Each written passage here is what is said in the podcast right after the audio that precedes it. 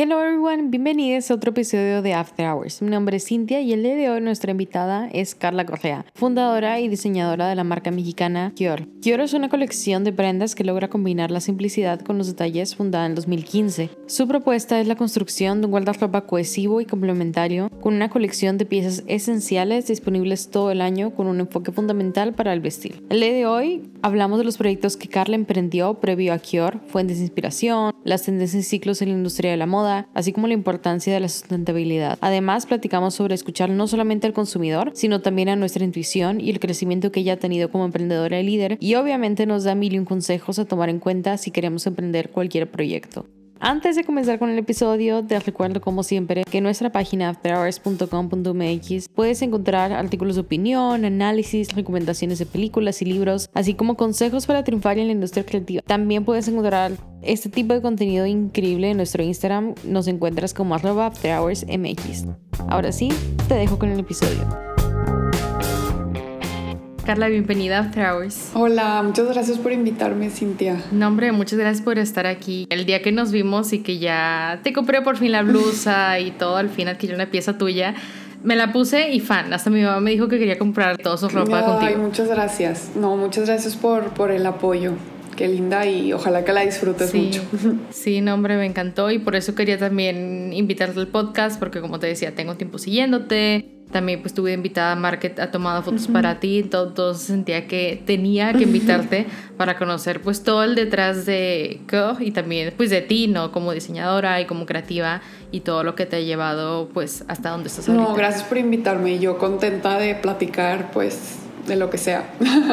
Cuéntanos cómo ¿Fue que surgió la idea de crear tu marca? ¿Era algo que siempre tenías en mente? ¿Estudiaste algo relacionado a esto? Y pues sobre todo emprender, ¿no? También. Pues sí, sí estudié diseño de modas este, en el CEDIM. Ya no me acuerdo qué generación soy. Solo me acuerdo que me gradué en el 2007, creo. Em, fíjate que no, no sé, o sea, siempre digo que los últimos como dos años de la carrera como que nunca pensé que iba a hacer así tal cual, como que a qué me iba a dedicar, porque sí me acuerdo que mis demás compañeras como que de repente ahí ya estaban buscando como trabajillos o no sé, estaban como que viendo opción de si abrían un negocio, ¿no? Y como que yo siento que yo estaba tan inmersa como que en la carrera que no, no sé, como que no me adelantaba tanto, como que era tal cual, así de que un día a la vez, una tarea a la vez. Este, Yo creo que todo se fue más como que, mm, no consolidando, pero tal vez como que sucediendo más hacia casi el último año de, de la carrera que acá en esta escuela es como que de tesis completamente un año y si acaso llevas dos materias más que una no me acuerdo cuál era, pero creo que sí era de, de emprendedurismo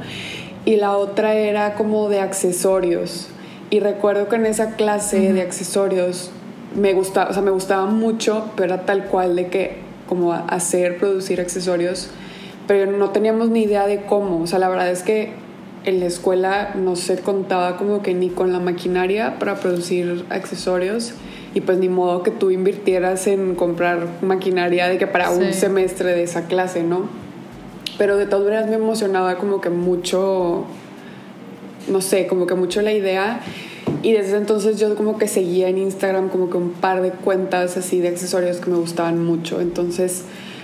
como que cuando nos pidieron la primera pieza o así cosa, se me ocurrió, yo lo dije, de que quiero hacer, de que como que una bolsa o mochila, pero como que diferente, como que siento que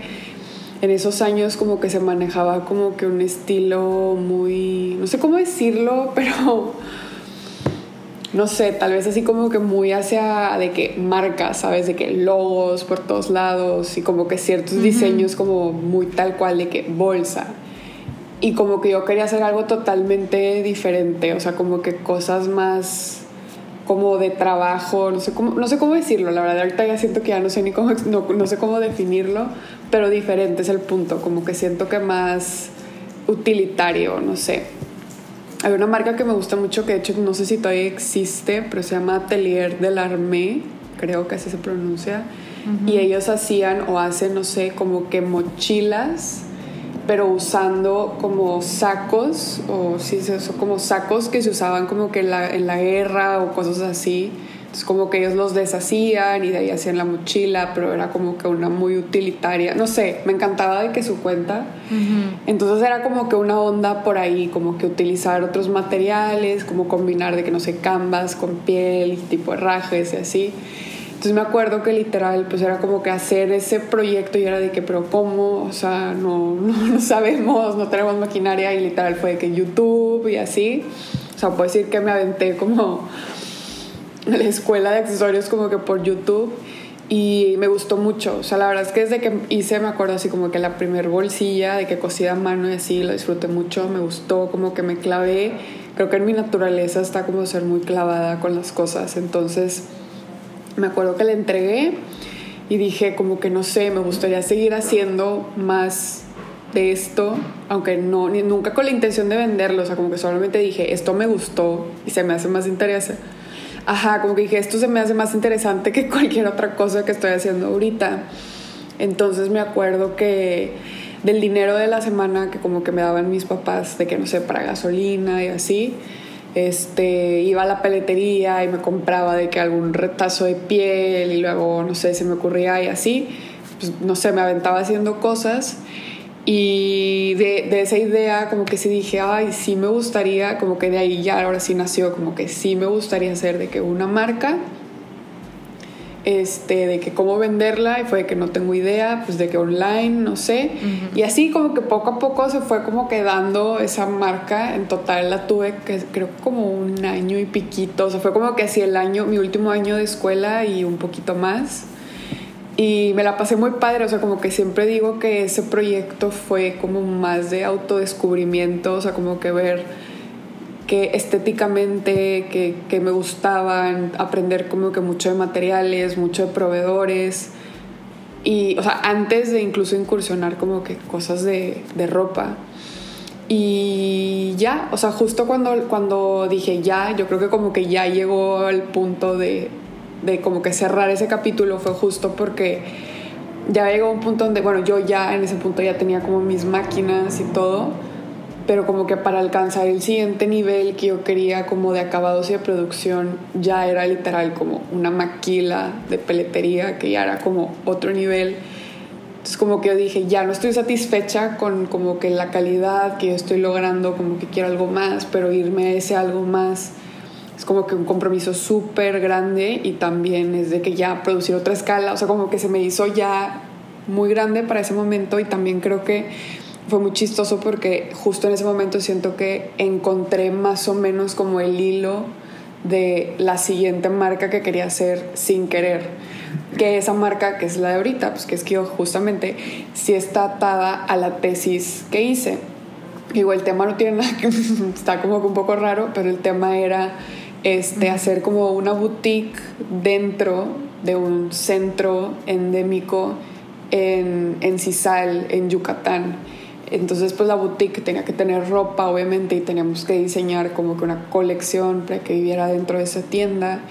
Y como todo era, giraba alrededor de este tema de, de buscar ser endémicos con el medio ambiente, con pues, todo ese tema, fue así que empecé como que el camino de empezar a investigar un poco sobre de fibras naturales, fibras no naturales, fibras sustentables, etcétera. O sea, como que de ahí partió, perdón, eh, como fue, esa fue como la semilla, por así decirlo, pero al principio no me llamaba mucho la atención, la verdad. Por eso digo que el otro proyecto de los accesorios me mantuvo muy ocupada. Ya cuando al final que ya hice la colección, ya fue cuando me empezó a gustar, como que ahí ya empezó a resonar conmigo como que todo el tema y también vi que en ese entonces, que pues digo era el 2007, era un tema como que todavía, al menos en México, súper en pañales, o sea, no había como que nada de información, porque pues ya ves que todo lo tienes que citar, de que con APA y no sé qué, yo así de, es que todo lo que estoy encontrando es tipo información como de blogs, así tal cual, o sea, no había algo como que la cantidad de bibliografía que hay ahorita, ni libros, ni documental, o sea, todo lo que ahorita, pues en ese entonces no, no estaba, o sea, como que estaba en vías de investigación y como que las marcas que lo estaban adoptando eran como que marcas de súper mega, así de que nicho, de que en Holanda, así me acuerdo que las que encontré eran de que en lugares muy específicos. Pero en cuanto más me encontraba de que con estas marcas de super nicho, así de que no sé, en Holanda, en Holanda, perdón, en Copenhague, en, no sé, en Seúl, o sea, no sé, cosas así, más me llamaba la atención, como que decía, no siento que en México nadie esté haciendo esto, como que sí sentía que claro que había marcas que estaban trabajando, ejemplo, no sé, con lino, algodón, no sé, por ejemplo, Yacampot, por mencionar como que una muy conocida, pero siento que el estilo no era lo que yo quería, o sea, siento que como que el estilo, como que me encantaba, pues Yacampot me sigue encantando, pero siento que no es ropa que yo usaría para el diario, para mi vida.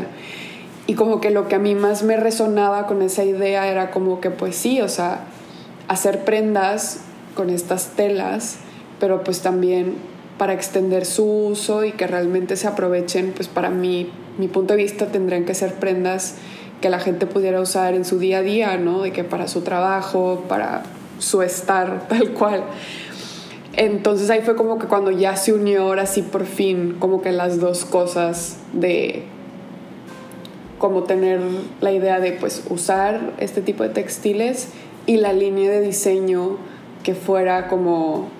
pues nunca le puedo definir, pero siento que es como, no sé, muy casual para la vida diaria y como que siento que siempre son cosas que funcionan con lo que ya tienes en tu closet, ¿no? Es como que a veces esa prenda que idealiza, como que en tu mente la tienes súper idealizada de que, wow, increíble, y luego ya por fin la compras y la ves con tu closet y es de que no queda con nada, o cosas así, este y pues obviamente que perduren, o sea, como que yo siempre he dicho que siento que el ganar, ganar en una prenda se obtiene obviamente entre más uso le des, creo que así va, por ahí va.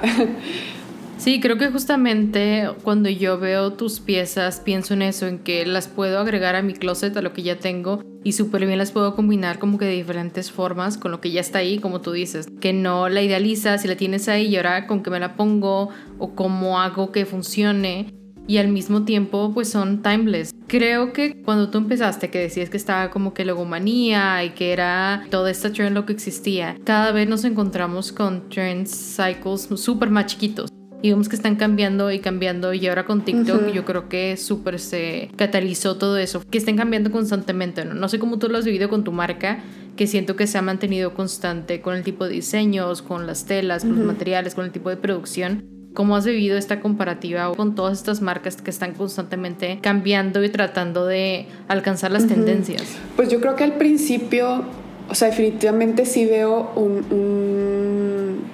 o sea, un cambio, no voy a decir un cambio total, pero sí un cambio como, o sea, yo le llamo relativo por el tema de que siento que cuando empecé la marca, en verdad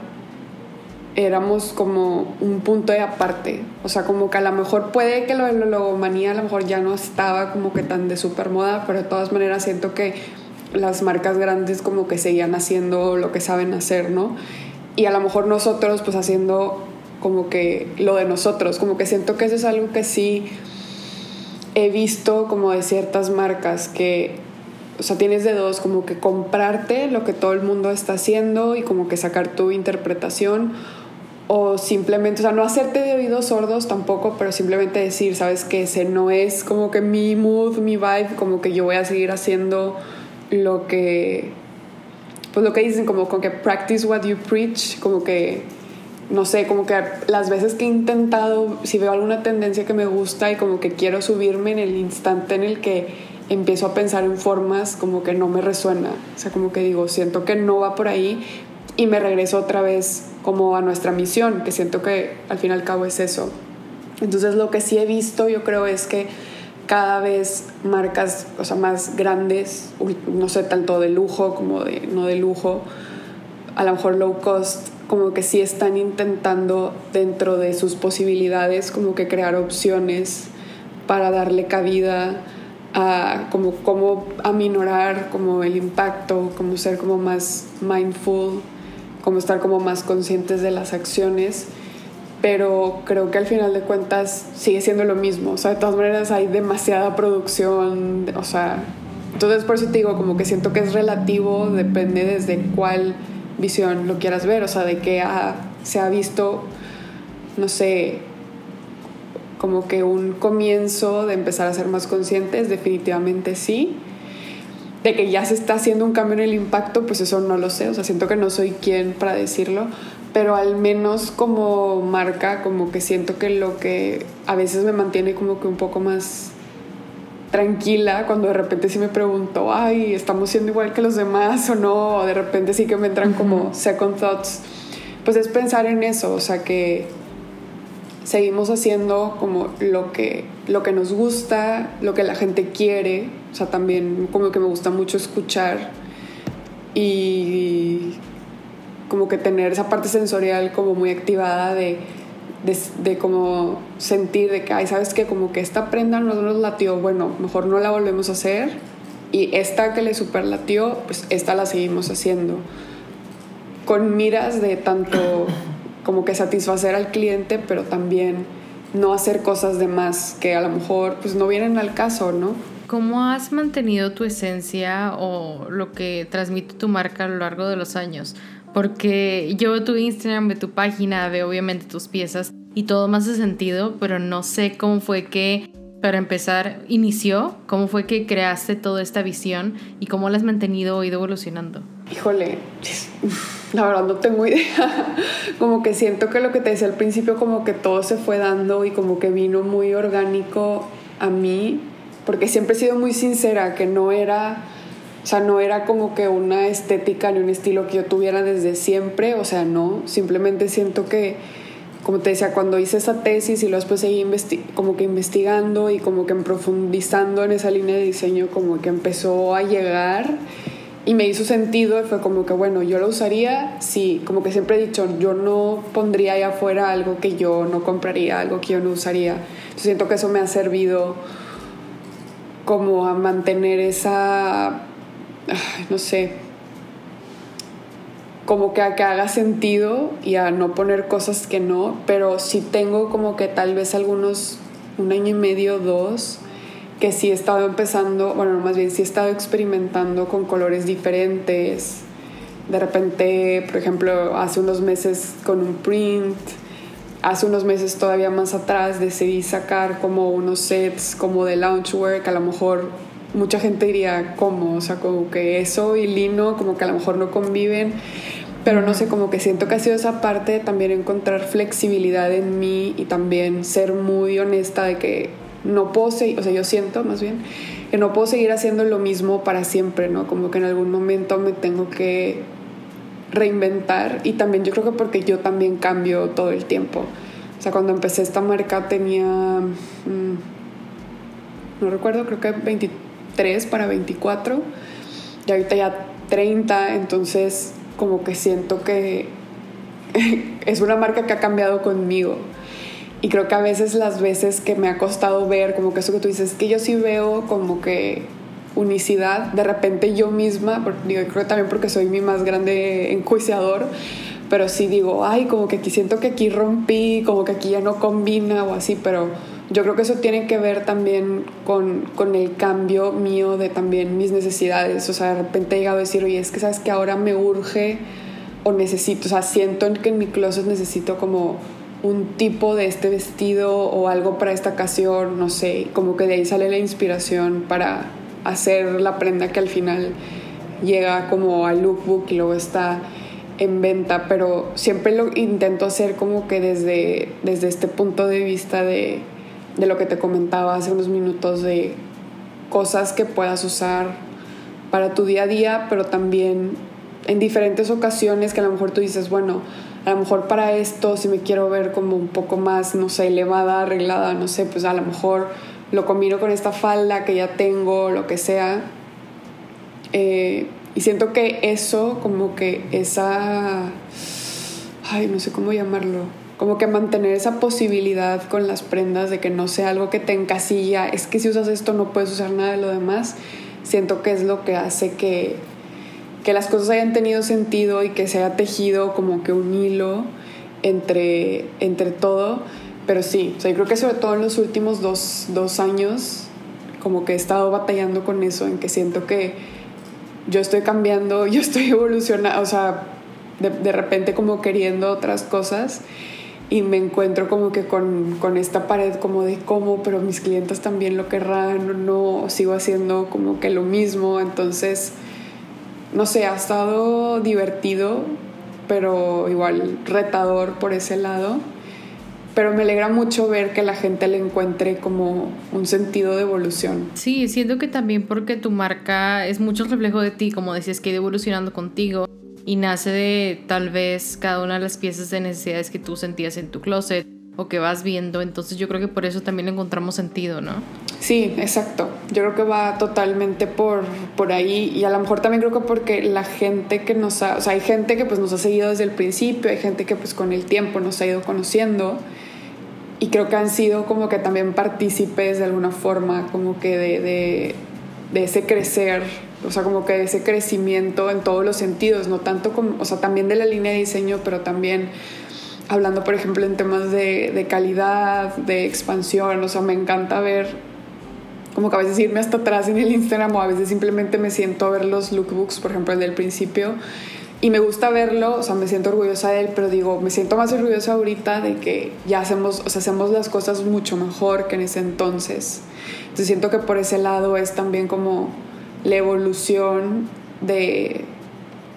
del diseño detrás de las prendas y de esa línea, pero también en cuanto a calidad, en cuanto a producción, etc. ¿Cómo ha sido esa parte? Porque me imagino que al principio eras nada, nada más tú, ¿no? Y luego ya tuviste que tener un equipo y fuiste creciendo que decías que compraste equipo, que a lo mejor cambiaron el tipo de telas, etc. ¿Cómo fue ese crecimiento? tanto a nivel empresa como a tu nivel personal, ¿verdad? Porque ahora ya también tomaste un rol de líder y de manejar más cosas. Pues igual, súper gradual. La verdad es que siento que eso es algo que me ha gustado mucho porque siento que me ha tocado tomar como un rol diferente y responsabilidades diferentes conforme las cosas han ido creciendo y eso me ha dado a mí como que espacio para para aprender, porque siento que de otra manera, a veces siento que hay gente que sí se lanza a lo grande y a veces está súper preparada y lo hacen súper bien, pero al menos conmigo siento que ese no fue tanto, tanto el caso porque yo siempre, o sea, disfruto mucho, mucho el proceso como de, de, diseño, de telas, de hacer muestras, a mí me encanta estar como en la máquina literal, como que siento que soy ese diseñador que normalmente ya no se ve tantos, como que siento que los diseñadores que se ven más ahorita es literal como diseñan y mandan a hacer y etcétera, como que a lo mejor ya tal cual en el proceso de producción no se, este, como que no se hacen tan parte de él. Y a mí literal a veces me encanta de que decir yo voy a hacer esta muestra, entonces la parte, la contraparte de esa parte es que por ejemplo todo lo administrativo, que es como lo más importante porque al final de cuentas también es como la base, esa era la parte que no me encantaba. Entonces siento que cuando empecé estuvo bien que había empezado así literal yo sola y siempre digo que fue con un presupuesto súper limitado, o sea me acuerdo que fue como, ok, esta es la suma que tengo, de alguna forma tengo que hacer que con este dinero me alcance para desarrollar como este número de prendas, producir este número de prendas, hacer las fotos y montar como que la página. y obviamente haciéndolo todo yo. menos menos la producción, obviamente. En esa sí encontré este, en ese entonces un taller muy pequeño que ellos me ayudaron con la producción, pero de todas formas, aunque yo no la haya hecho, de todas maneras era estar ahí como supervisando, digan, saben que esto no quedó bien, regresarlo, etcétera, etcétera y hacer obviamente todo lo administrativo, como que toda la corrida de, precios, de gastos, de proyecciones, o sea, todo tal cual. Entonces yo creo que el primer así como que año, año y medio, siempre he dicho que fue como que tal vez desde un lugar mucho de experimentación tal cual, como que siento que no, no me estresaba ni nada porque era como todo nuevo para mí, y no tenía como metas ni nada, era simplemente como estoy sacando esta marca, espero que a la gente le guste y que funcione y que en un futuro pueda ser un negocio, pero si no, no hay ningún problema, como que estoy aprendiendo todo esto. Y así fue, Teo, como los primeros dos años. Yo creo que después, o pasando el segundo año, sí sentí como que, bueno, creo que más o menos ya le agarré el hilo a las cosas quiero como subir la calidad, quiero tener como que un taller propio, o sea, como que de ahí ahora sí empecé a fijar como metas que decía, es que si quiero hacer las cosas mejor, tengo que hacer esto, esto, esto, esto, esto. Y creo que ahí es donde las cosas empezaron de alguna forma como que a despegar, pero también a veces a bajar. O sea, como que de ahí yo creo que es cuando ya, como que te lo empiezas a tomar más en serio y ahí es donde empieza como que un poco más como el roller coaster de, de decir, bueno, o sea, con esto que tengo me voy a arriesgar y voy a comprar cierta maquinaria. Por ejemplo, todo ese, en ese año y medio, literal, todo, como que todas las operaciones las tenía en un cuarto en mi propia casa como que para aminorar los gastos, entonces también fue que ya no puedo tenerlo aquí porque ya no quepo, ya no cabe en un alfiler, tengo que buscar de que una oficina, un estudio, lo que sea, entonces también fue como que dar ese salto de fe de, bueno, voy a rentar este espacio que, que me va a costar, ahora sí, eso va, va a ser un, un, costo fijo importante. Entonces creo que eh, después de esos dos años, digamos que el 3, como que el 3, 3 y medio, fueron los más como que yo creo que estresantes y donde más reto fue, porque es donde creo que sí te tienes que poner muy serio, o al menos yo me puse muy seria con el tema de, a ver, sé poner precios, mis precios están bien, mi papá es contador, entonces me ayudó en todo eso y a veces sí, me di, o sea, cometí un buen de errores de que a lo mejor muchas cosas las tenían por debajo y por eso de repente las cuentas no me salían. Este, también como que temas de producción, que ya como que estábamos teniendo que cambiarnos a un lugar más grande. Y yo creo que toda esa parte que se volvió complicada fue como también por mi falta a lo mejor de, de preparación en ese sentido, de que a lo mejor en el área de, de hacer saber una colección y producirla, a lo mejor sí estoy súper preparada, pero ya en el área como tal cual de negocios no. Entonces sí fue, sí fue pesado sí fue pesado, pero pues ni modo, o sea, como que siempre digo que así tenía que suceder. Y yo creo que de ahí para adelante fue cuando de alguna forma se me empecé a relajar, pero no a relajar de mal, sino más bien relajar como de decir, a ver, ya, o sea, no es que no sea buena para esto, simplemente no le he dado como que el tiempo para aprender, como que no le he encontrado el gusto. Y si quiero hacer que, que este negocio funcione, pues tengo que encontrarle el gusto, tengo que hacerlo funcionar.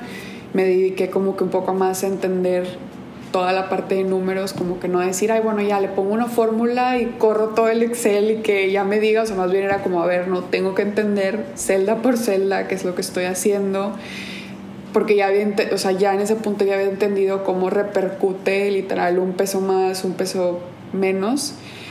Y pues sí, fue como que momentos de meterme, o sea, de no distanciarme, pero más bien como que aprender a delegar, como decir, bueno, pues yo ya no tengo tiempo para hacer las muestras, ahora las tiene que hacer X persona.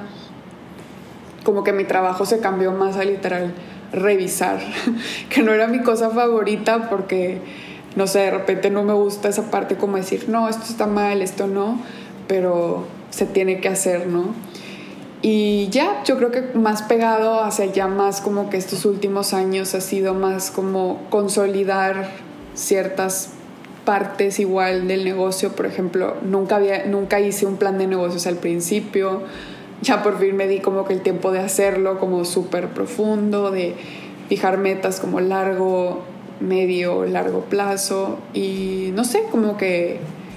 empezar a estructurar más las cosas para que pudiera correr de una forma más orgánica y como tú dices, como liderar y a veces tomar decisiones como de, sabes que esto no está funcionando, tenemos que buscar otra opción o esto experimento que hicimos de producción nos salió súper bien, hay que volverlo a repetir y sí, más o menos como que así ha sido el caminito. Sí, siento que se parece mucho a lo que decías cuando ibas en último año o último semestre de la universidad. Mucha gente a lo mejor o de tus compañeros como que estaban pensando muy a futuro y lo que iban a hacer después y tú ibas día con día viendo cómo iba fluyendo. Siento que tú con tu marca igual, ¿no? que a lo mejor ibas, bueno, no sé qué va a suceder con la marca, pero igual lo estoy aprendiendo, igual lo fluyendo y ahorita o en los últimos años, creo que ya te empieza a poner metas y ves que pues va en serio, ¿verdad? Que la marca está creciendo, que a la gente le gusta y que tiene potencial. Exacto, sí, sí, tal cual como lo dices. Y yo creo que hasta a veces todavía ahorita en pleno 2021 todavía tengo días de ir un día a la vez, pero yo creo que también es por esa parte de de que al menos en mí siento que no funciona la combinación del estrés, como que estrés y negocios, no. Como que ya, ya lo probé en algún punto y como que no me funcionó muy bien. Entonces desde que he tenido como que este approach como de simplemente como que escuchar, ver cómo se van moviendo las cosas, este y reaccionar o más bien tomar decisiones de acuerdo a ello, me ha funcionado mucho mejor. Y no sé, como que también lo que, lo que mencioné antes, como de, de escuchar a la, a la, gente, lo que la gente va pidiendo, va queriendo, lo que a lo mejor me... Ellos solos me dicen que a lo mejor esto no está funcionando. También eso definitivo. Y ahorita ya que estamos hablando de metas y objetivos, es decir, ¿qué es algo que tú ves para tu marca en los próximos años? O que, que nos puedas compartir, ¿verdad? Que no es así como mm. top secret, que, o sea, ¿qué te gustaría a ti como para crecer la marca o cómo la ves a lo mejor en dos, tres años? Que yo sé que acabamos de pasar un año complicado y que todavía sigue siendo temporada complicada, pero ¿cómo ves a tu marca, no sé, el próximo año, o dos años? Fíjate que sí es chistoso porque ahorita justo que mencionas de que un año y medio, ya vamos para dos, casi complicados, justo, es lo que te digo, nunca me había trazado, o sea, creo que metas a corto plazo sí, pero a mediano y largo no. Y justo antes de que empezara como la, la pandemia, este como que venía ya de como un año y medio, dos, donde te digo que ya había agarrado como que más el ritmo de las cosas y se me apareció como que la oportunidad de abrir una boutique en Ciudad de México, que Ciudad de México es como que uno de mis, pues es como mi punto más, más fuerte de ventas. Y claro que yo fue de que sí, o sea, no sé cómo lo voy a hacer, pero sí, porque me hace sentido que es como el siguiente paso. Obviamente fue de, y ya llevaba como que algo de planeación y pues fue de que hola pandemia y obviamente teniendo que salir al quite por decir, oye, no, o sea, no puedo aventarme a hacer un proyecto en medio de tanta incertidumbre, pues se tuvo que cerrar, bueno, no cerrar, pero más bien como posponer, obviamente, bueno, en ese momento posponer porque pues no, creí, no creíamos en ese entonces que se iba a ir a tan largo. Y yo creo que en ese momento para mí fue como algo que no me imaginaba que pudiera suceder. Se me apareció como que la oportunidad, la oferta, la tomé y a los dos meses fue que pandemia, bye, como que empezar a tomar decisiones como saludables financieramente y también por, por el bien de los demás y mío. Y yo creo que nos fuimos unos pasos hacia atrás. no muchos, pero varios. Yo creo que también no era miedo lo que tenía, pero más bien lo que yo sentía era responsabilidad de, decir, o sea, estoy a cargo de esto y hay personas a cargo mío, entonces, este, sí, como que yo, yo sentía como que hay que ser responsables primero, como que antes de querer como que fijarnos cualquier meta, como que intentar existir, sobrevivir como que el tiempo que, que dure esto y después veremos. Obviamente conforme pasó, yo creo que los primeros que fueron ocho meses, que yo siento que fueron como los más fuertes, empecé como que poco a poco a decir, a literal empezar de cero con metas de sacar una nueva colección, así tal cual. Este, porque en esos ocho meses yo definitivamente dije, no voy a hacer nada nuevo, o sea, financieramente no, no es como que lo más saludable. Y a lo mejor se puede ser, bueno, ¿cómo sacar una nueva colección va a ser una meta? Pues yo creo que después, o sea, siempre digo, viviendo lo que estábamos viviendo, para mí era como que si lo logramos, va a ser wow después de como que todo lo que, lo que se ha tenido que pasar. Y si sobrevivimos después de eso, pues todavía mejor. Entonces, como que creo que de esa colección que salió en noviembre, ahorita, que, que ya han salido otras, pero han sido más pequeños drops, como que yo creo que más bien mis metas se han centrado en cómo hacer esta operación todavía más este, sustentable y ya no, o sea, sí hablando obviamente todavía de, de la misión del impacto medioambiental, pero también hablando de, del impacto financiero porque yo creo que al menos aquí en México hay una tendencia porque existan muchísimas marcas y existen muchísimos diseñadores, pero a veces, o sea, realmente nunca sabes de, de no sé, oye, realmente venden, realmente este negocio es sustentable, sabes quién lo financia, o sea, no sé, como que preguntas que siento que son básicas, pero muy poca gente se hace. Bueno, yo al menos siempre me las hago y siempre digo, o sea, al menos esta marca es 100% financiada por mí, o sea, no hay absolutamente nadie detrás, o sea, se ha financiado a sí misma básicamente. Entonces, partiendo de ese punto, o sea, como que las metas han sido esas, de que cómo encontrar, eh, o más bien de que cómo abordar ciertos temas eh, de la operación que nos puedan ayudar a hacernos financieramente más sustentables con el tiempo para así poder fijar ojos en metas más a mediano plazo. Eh, no sé, o sea, me encantaría decir que en el 2022 me encantaría volver a trabajar en esa idea de abrir una boutique en Ciudad de México, pero yo creo que como todavía hay, o sea, ya no hay tanta incertidumbre, pero creo que ahorita lo que hay es como de que hoy hay una noticia y mañana hay otra. Entonces, también creo que eso a veces lo torna como un poco como risky de de que puedes tomar una decisión hoy mañana, pero puede que pierdas, entonces, no sé, como que estoy tratando en este momento ser como muy previsora y de que yo sé que hay gente que le encantaría que esa tienda existiera y estamos trabajando para eso, pero mientras siento que las metas están como en darles a la, a, la gente, a nuestros clientes, eh, prendas que les encanten como que volver otra vez a ese como núcleo, a esa misión, en lo que, no sé, encontramos un poco más de estabilidad, que creo que al final, al menos para mí, sí es importante tener como ese sentido de estabilidad para poder perdurar. Y ya casi para terminar con el episodio, ¿qué les recomendarías a todas estas personas que quieren a lo mejor empezar su marca o que les interesa todo este mundo, que yo sé que ya nos has compartido mucho tu experiencia y siento que con tus mismas anécdotas ya nos has aconsejado muchas cosas, pero ya, ¿qué te gustaría conocer a ti a lo mejor? ¿Te hubiera gustado saber mm. cuando estabas en tu último semestre, mm. cuando ibas empezando, cuando surgió la primera vez esta idea? Yo creo que para mí la lección número uno es definitivamente es hacerte súper amigo de, los números. La verdad es que, porque si quieres emprender algo, definitivamente la parte numérica, administrativa, o sea, es, como decía antes, una base. Entonces, siento que a veces hay como que mucha esta mentalidad en cuanto a negocios, administración, números, como de o soy súper bueno o esto no es para mí. Y si esto no es para mí, como que ya te lo grabas, casi creo que te lo tatúas de que nunca vas a ser bueno y hasta a veces al momento en el que haces eso es automáticamente como que un obstáculo para tu emprendimiento, ¿no? Bueno, al menos así, a mí así me sucedió. Y ahora que estoy del otro lado, simplemente veo que no es que ahora sea buenísima y sea una crack con los números, o sea, simplemente me quité como que ese chip